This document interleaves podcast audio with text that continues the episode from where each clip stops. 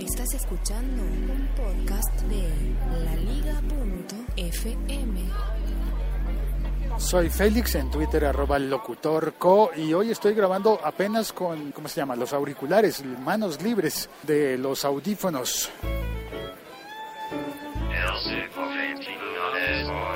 Episodio emitido originalmente el 25 de abril de 2016, dos días después de que la Feria Internacional del Libro de Bogotá estuviese colapsada por la presencia de un youtuber. Eso decían en todos los medios de comunicación masivos, formales. Dijeron simplemente, un youtuber colapsó la Feria del Libro.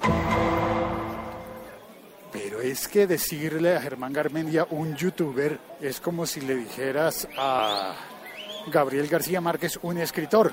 Y no estoy queriendo hacer comparaciones por el nivel de popularidad, de importancia de su obra, sino de su importancia dentro de su medio. A ver, ¿qué otro ejemplo podríamos decir? Que Barack Obama sea un presidente o algo por el estilo. Bueno, con eso me refiero a que Germán Garmendia no es un youtuber, es el youtuber. Em, eh, hay antecedentes de libros como el de Rubius, que creo que incluso puede que haya sacado ya más de uno, que em, funcionó muy bien a nivel editorial hace unos tres años aproximadamente, dos años, algo así.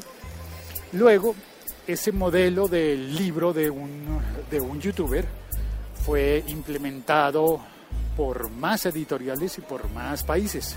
Por ejemplo, en Colombia salió un libro de Juan Pablo Jaramillo, como uno de los youtubers que estaba descollando en eh, aquel momento dentro de Colombia. Y es posible que haya un caso mexicano que yo todavía no me haya enterado, pero cuando se presenta el libro de Germán Garmendia, pues hombre, Germán es es una persona que lleva ya varios años, bastantes años, para estar en YouTube con un canal, desde antes del gran boom por lo cual ha ido en la cresta de la ola y eso ha funcionado muy bien. Y ha sido, yo creo que el que marcó un género de videoblog, imponiendo un estilo de edición, por ejemplo, edición de video.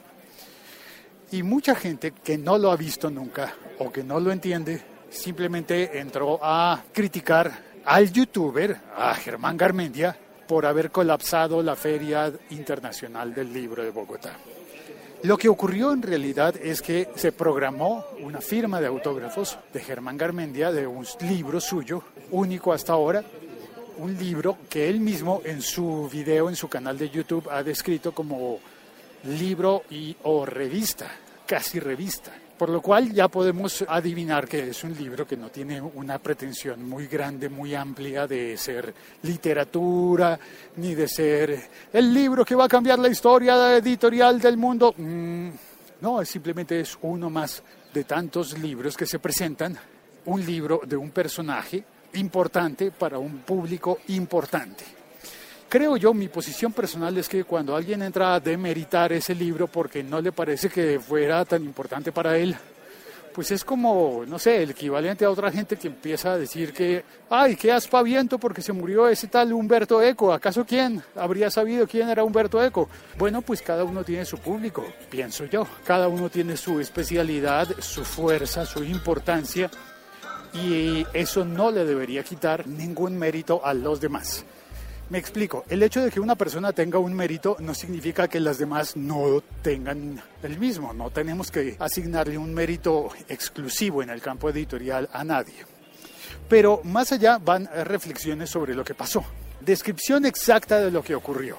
Germán Garmendia publicó un video diciendo, ya está mi libro, está el libro disponible, va a estar a la venta a partir del 28 de abril y tengo una gira para presentarlo. Y esa gira comienza en Bogotá el 23 de abril, es decir, casi una semana antes de que se lance oficialmente el libro, en la Feria del Libro de Bogotá. Y esa gira sigue por varios países, creo que está Argentina, creo que está México, creo que está España, Chile por supuesto y países por ajustar todavía en la gira. Al estar eso anunciado y presentado en el canal de YouTube de Germán Garmendia, pues mucha gente se enteró y mucha gente joven por demás fue a buscar el libro y a buscar la firma de autógrafos de Germán Garmendia. Llegaron temprano, eso estaba organizado originalmente para el mediodía, preveyendo que el trabajo de firmar libros iba a ser demorado. Lo adelantaron para las 10 de la mañana, aproximadamente 10 y 30 de la mañana. Por la mañana, un sábado, en un espacio que se llama Corferias. En Corferias se hace anualmente la Feria Internacional del Libro de Bogotá. Y aquí viene mi reflexión importante. Se venden boletas para entrar a Corferias. Hay que comprar las boletas. Don Santiago, hay que pagar boleta para entrar a la feria del libro. Preste atención que aquí va la cosa. El sábado, desde temprano en la mañana, se agotaron por primera vez las boletas para entrar a la feria del libro. Por culpa de Germán Garmendia, sí señor. porque había gente, mucha gente que quería entrar. Entraron, pagaron su boleta, agotaron la boletería nadie más podía entrar porque las boletas se agotaron. La agotaron desde antes del mediodía. Significa que en el resto del día nadie más pudo entrar al recinto ferial porque ya no había más boletas a la venta.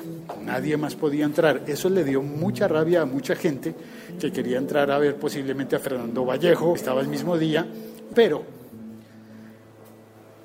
ni Germán Garmedia faltó a nada, ni Corferias faltó a nada, ni la editorial, ni nadie. Lo único, lo único que ocurrió fue que estalló un modelo en el cual a uno le cobran una entrada por entrar a comprar libros o a ver conferencias. Ese modelo funciona en los bares de Bogotá también, el famoso cover. Usted paga por pisarle su piso, pero igual les va a consumir. exactamente, usted paga por entrar. Paga por entrar solamente. Pero además adentro tiene que comprar como mínimo la comida, en caso de que no vaya a comprar. Que no beba, mínimo la comida. Mínimo la comida. Y entonces, oiga, estamos estorbando aquí en la escalera. Le invito a subir o a bajar. Entonces, eh, siga por ahí con su podcast. Saludos, todo bien, bacano. Eh, queridos oyentes, que les va bien. Oye, que este mal le dio un soponcio, pues me dijeron a Germán. A Germán, además, claro, ahí va, le dio, pues se, se puso mal de salud porque eh, pasó toda la jornada, más de 12 horas, firmando autógrafos sin comer, sin almorzar, en una ciudad de 2.600 metros de altura. En una ciudad distinta, recién, recién llegado, es una jornada que no hace ningún músico, ningún, ninguna persona. Entonces, claro, finalmente había mucha gente haciendo fila, muchos niños en especial haciendo fila para que les firmara su libro. Y, eso realmente es, es una cosa de superestrella. Superestrella de YouTube presentando un libro de papel que iba a ser firmado, en verdad, y la verdad yo habría querido ir a conocerlo, a darle la mano y que me firmara un ejemplar del libro. No había boletas, se agotaron. Pero no había boletas, se agotaron. Ahora, la pregunta es, ¿ha estado haciendo bien Corferias todo este tiempo en cobrarnos entrada para que vayamos a comprar libros? ¿Le conviene eso a la industria editorial que la gente pague? Porque además las editoriales, para entrar a poner un stand, un punto de venta eh, dentro de la feria, tienen que pagar y mucho. Como se controla, por ejemplo, en Unicentro. En, eh, eh, o en cualquier centro comercial o mall del mundo, que la entrada es gratuita.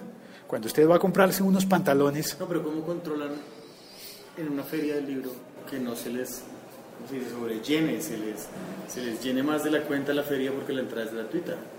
Llega a haber un punto donde, así como no pudieron vender más boletas porque no había más boletas, porque no, no cabía más gente. Buen punto. ¿Cómo hacen donde no quepa más gente? de todas formas tuvieron que hacerlo. No solamente se agotaron las boletas, sino que de todas formas tienen que poner un esquema de seguridad dentro de la feria porque está lo suficientemente llena. Podrían dar boletas gratuitas, que la gente se inscriba o algo así, pero que tengan un límite de cupos. Porque donde sea gratuito les puede pasar eso, que la feria se llena de gente a, tal punto que ya no pueden, no tienen más capacidad. Por, por ejemplo, mire que esto perjudicó mucho a todos los expositores, a todos los que pagaron por tener un stand y que estaban esperando que el sábado iba a ser su día de mayor venta, el día máximo de la Feria del Libro, el 23 de abril. No contaban con Germán. No contaban con que se agotaran las, las entradas, las boletas, para que la gente entrara a comprar y las boletas se agotaron con solo la gente que entraba a comprar el libro de Germán. O sea, ni siquiera fue Fernando Vallejo. No fue, fue este Vallejo. youtuber que paralizó la feria del libro. Tal cual. Eso no había pasado nunca en la Y hay un montón de gente brava porque sea Germán, porque No, no me importa que sea Germán, pues fue el que sea. Pero un youtuber paralizó la feria del libro y eso no había pasado nunca. Ningún escritor había paralizado la feria del libro. Ningún escritor. La paralizó un youtuber.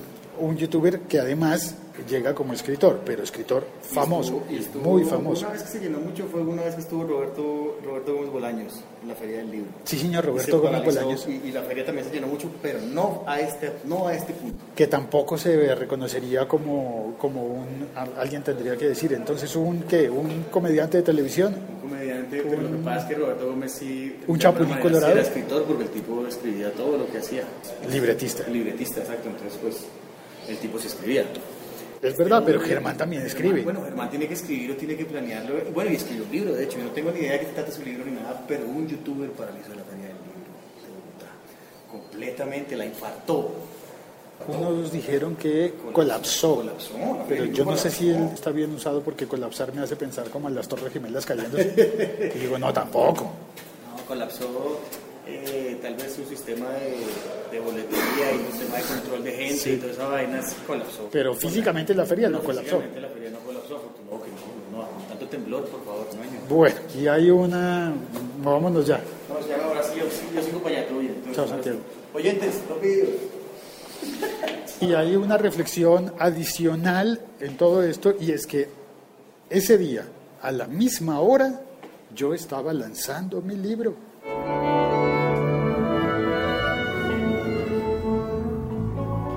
Pero lo estaba lanzando desde mi casa, en una rueda de prensa virtual que hice a través de Facebook. Y yo había pensado originalmente... Hola, buenos días. ¿Está la máquina de café funcionando? No, la del cuarto y la del sexto. Entonces al cuarto piso. Gracias. Muchas gracias.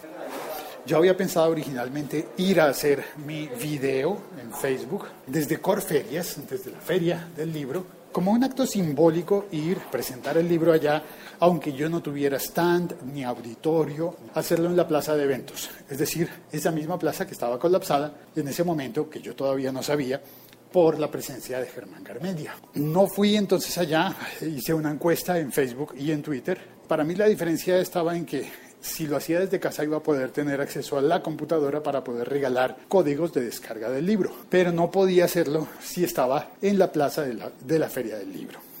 Básicamente iba a estar allá solamente con un teléfono transmitiendo video, así que no lo hice. Una parte de mí decía, debía haberlo hecho, pero luego me di cuenta de que habría sido súper ultra caótico. Y sin embargo, recuerdo que la primera pregunta que me hicieron, casi que la única pregunta seria que me hicieron en esa rueda de prensa virtual fue, ¿cómo autografiar un libro electrónico? Y yo respondí con mi hipótesis sobre una selfie, sobre en este mundo actual las selfies han estado reemplazando a los autógrafos.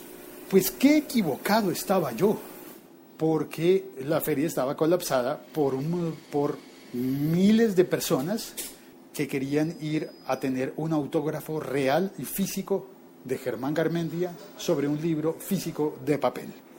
Eso me tiene, me obliga a pensar qué ocurre, qué está pasando. Es un renacer del libro de papel a partir de medios electrónicos que divulgan, divulgan a, los, a los personajes. ¿Será esto algo realmente productivo para la industria editorial? Laliga.fm Tecnología en tus oídos. Laliga.fm Estamos conectados. Había puesto el saludo que no era porque era el estamos conectados para pasar a saludar a la gente en el chat. Lancero Parcero, buenas y santas, reportando sintonía. Ya tengo mi café en la mano. Dice, Yuya, youtuber mexicana, tiene libro también. Tendré que conseguirlo. Quiero conseguir todos los libros de youtubers para entenderlos comprender mejor lo que está ocurriendo en el mundo. Álvaro de Colombia Construye dice, no me gustó la organización ni el pedido de ese señor en la feria. Niños heridos, padres desencantados por un señor que no permite fotos ni autógrafos si no compraban el libro, mal gusto. Mm, Álvaro, eso, este tipo de requerimientos no son del señor, eh, no pueden ser de Germán, sino de la editorial. Y es un ordenamiento básico con él y con cualquier otro autor se dispone de un stand donde la persona se, se, sienta a firmar los libros y se hace una fila en la que la gente pasa con su libro para que lo firmen. Cuando la gente no tiene el libro, pues no tiene sentido que esté en la fila. Y eso funciona así con él y con todos los autores. Si vas a una feria del libro a pedir uno de esos autógrafos, yo que lo he hecho un montón de veces, sé que funciona así. Si uno tiene, por ejemplo, otro libro del mismo autor o quiere pedirle un autógrafo de otro tipo, tiene que hacerlo eh, a la salida, después de terminar esa organización puntual para firmar un libro. Así que es muy difícil por razones logísticas lograrlo por razones de, de organización. Eh, también en el chat está Julio David Sandoval, dice, sintonizados en Ecuador, saludos, qué bueno que estás oyendo en Ecuador, un abrazo de nuevo, todos todas las veces que puedo doy un abrazo y me encanta que estén las cosas en, en términos normales, diría yo, en Ecuador, después de semejante cosa tan, tan abrupta que tuvo que vivir el país. También está Logos Podcast conectándose. Pregunta, ¿por qué dices que niños heridos? ¿Qué pasó? Hasta donde yo entiendo, lo que suele pasar en todo este tipo de eventos y es que las multitudes causan accidentes y cosas como la que le pasó al mismísimo Germán, que fue después de 12 horas de estar trabajando, firmando, saludando, sonriendo para todo el público sin comer, en un país extraño, en una ciudad extraña, con un aire difícil de respirar porque tiene un contenido de oxígeno diferente al normal que él experimentaba en su casa, pues hombre, la gente se desmaya. Y debe haber pues miles de quejas al respecto en Corferias. Lancero Parcero dice, yo opino que Germán no tiene la culpa por lo que haga o deje de hacer, ni su contenido, sus videos no cambiarán el mundo, pero es entretenimiento sano y le gusta a un determinado público juvenil. Él tenía el mismo derecho a presentar su libro como cualquier otra persona que haya escrito uno. La culpa, en mi opinión, de lo acontecido el sábado es más por parte de la organización de la feria y de Corferias, que no evaluaron el impacto que genera X o Y personaje. Es verdad. Creo que tiene razón Lancero en esas cosas. Álvaro dice, salió en varios videos, muestran a los papás quejándose, normal. Llegada de ambulancias, empujones, gente que rompió las cintas que separan al público que supuestamente estaba en la fila y eso generó caídas y niños pisados. Es decir, Álvaro, lo mismo que ocurre con un concierto de One Direction. Exactamente lo mismo. O de menudo, hace cuánto tiempo, no sé, 30 años. Mike Suárez dice, me, hola Félix, eh, lo que realmente me molestó fue el hecho de no haber entrado a Corferías y hacer una fila de dos horas por nada. Uy, eso sí que tiene que darle a uno mucha rabia haber estado allí, hacer la fila para entrar y llegar y que no hay boletas porque se agotaron porque todos los niños que querían ver a Germán habían llegado más temprano. Y me parece que es una falla eh, logística importante de Corferias que no estaba preparada para atender un libro de Germán Garmendia. La cosa es que mucha gente, pienso, puede haber subestimado el libro de Germán Garmendia porque, ah, ¿qué puede escribir Germán Garmendia? ¿Qué puede querer la gente de Germán Garmendia y cuánta gente puede querer algo de Germán Garmendia? Más bien por ahí va la cosa. Además, miren, a mí me encanta la figura de Germán Garmendia porque, por ejemplo, él no da entrevistas a medios de comunicación establecidos. Él tiene YouTube. ¿Para, ¿Para qué más? Él tiene YouTube y lo tiene bien. Álvaro dice en el chat, no lo considero un personaje para la feria y he visto sus videos que no aportan en nada a los jóvenes. Álvaro, eso opina su merced, pero hay un montón de gente que opina distinto. Yo personalmente creo que Germán sí le aporta mucho a los jóvenes, creo que ha impuesto un lenguaje audiovisual y en ese sentido es eh, una persona innovadora que ha hecho un aporte muy importante para la industria audiovisual en todo el mundo hispano y posiblemente más. Hay gente que, que tenga que verlo. Es que tú ves un video de Germán Garmendia que no tiene ningún canal de televisión, un solo video de Germán Garmendia tiene más audiencia que un canal de televisión durante un día.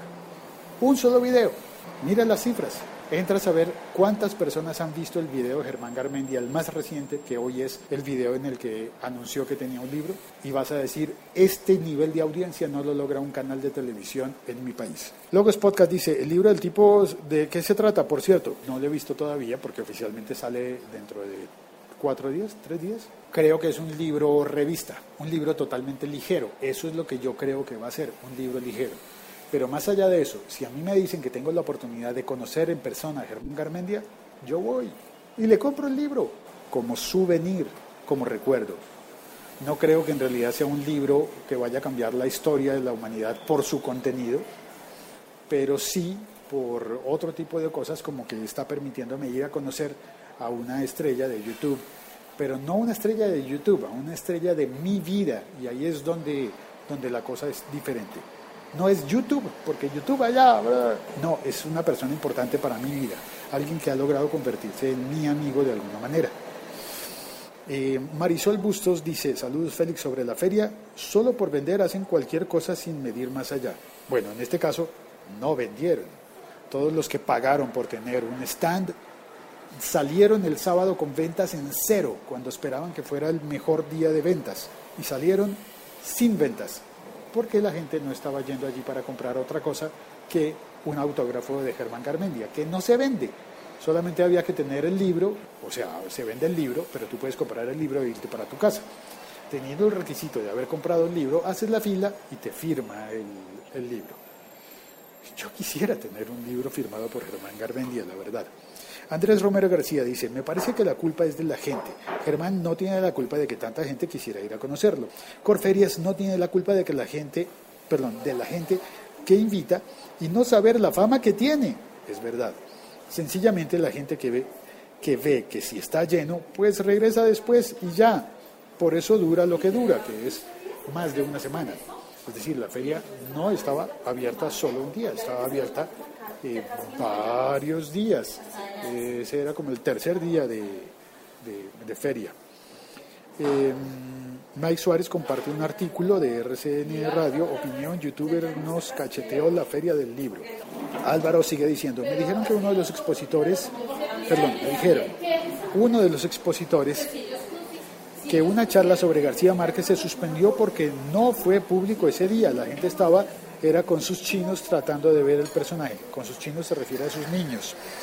Ah, bueno, eso es otra cosa, si son niños los que van a entrar, los niños no van solos, van acompañados, van en plan de familia, es decir, entra mucha más gente cuando se trata de un evento al que van a ir niños. Lancero Parcero dice, pues a comparación de un youtuber como Nico Arrieta es entretenido. Hombre, a mí Nicolás Arrieta me gusta como youtuber. Eh, y dice, añade Lancero, estuve en Club Media Fest, el evento, la feria de youtubers, y ahí se puede apreciar un poco quién tiene algo por decir o solo es mero entretenimiento de comida rápida.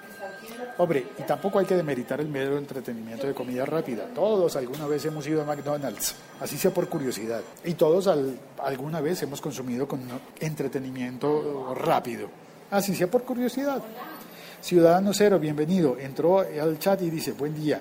La masa se expresa en su sabiduría o en sus estupideces. ¿Qué estás queriendo decir, ciudadano? ¿Me estás queriendo a mí decir alguna de las dos cosas? Espero que no. bueno, aquí troleando un poco. Álvaro dice, creo que fue error de Corferias no conocer el personaje y la gente que pueda hacer cuántos eventos hay para niños en el país, contados con los dedos. Tiene razón, eventos grandes importantes para niños no hay muchos. Andrés Romero dice, hubiera buscado un stand, hoy la noticia sería Feria del Libro colapsada por podcaster. Ah, ¿yo? Sí, claro. Yo no colapso ni mis venas arterias. ni mis venas y arterias, corrijo. Temperita llegó, buenas, bienvenida Temperita. Uy, este episodio salió larguísimo hablando de, Germán Garmendia. Y también llegó Hans Salman. Temperita está en Cali, Hans Salman está en Medellín, ¿verdad? Lancero Parcero dice, Andrés, es cierto, el sábado colapsó el video en Facebook.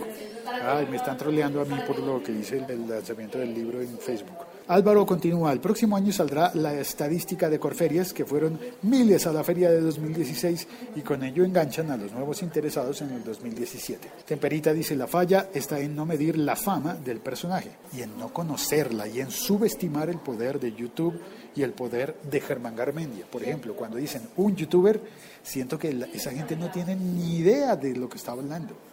Germán Garmendia no es un youtuber, por Dios estuvo en la BBC, en la Bogotá Beer Company. Le invitaron cervezas a Germán. Estoy troleando, estoy tomando el pelo confundiendo la BBC Bogotá Beer Company, una fábrica de cervezas, con la British Broadcasting Company. Lancero Parcero dice Garmendia, Wherever Tomorrow, Rubius, el Enchufe TV ofrecen entretenimiento que los medios tradicionales no tienen. Yo añado, que tampoco pueden tener, no son capaces de hacer algo de, de ese estilo y con esas ventajas, porque están pensando eh, con la mente puesta en el siglo pasado, digo yo. Sigo leyendo la opinión de Lancero.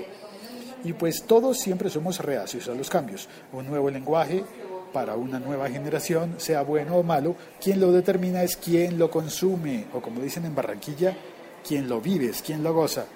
Ciudadano Cero dice, eh, no Félix, para nada, me refiero a que eh, Garmendia está en sintonía con la masa, habla en su lenguaje.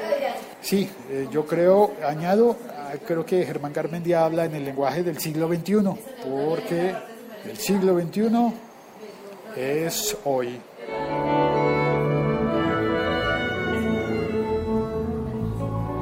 Muchísimas gracias a todas las personas que entraron a comentar este episodio podcast que salió muy largo.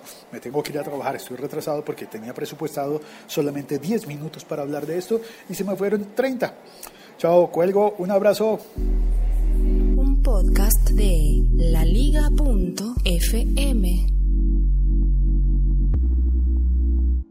Por favor, comparte este episodio con las personas a quienes creas que le pueden que les puede interesar.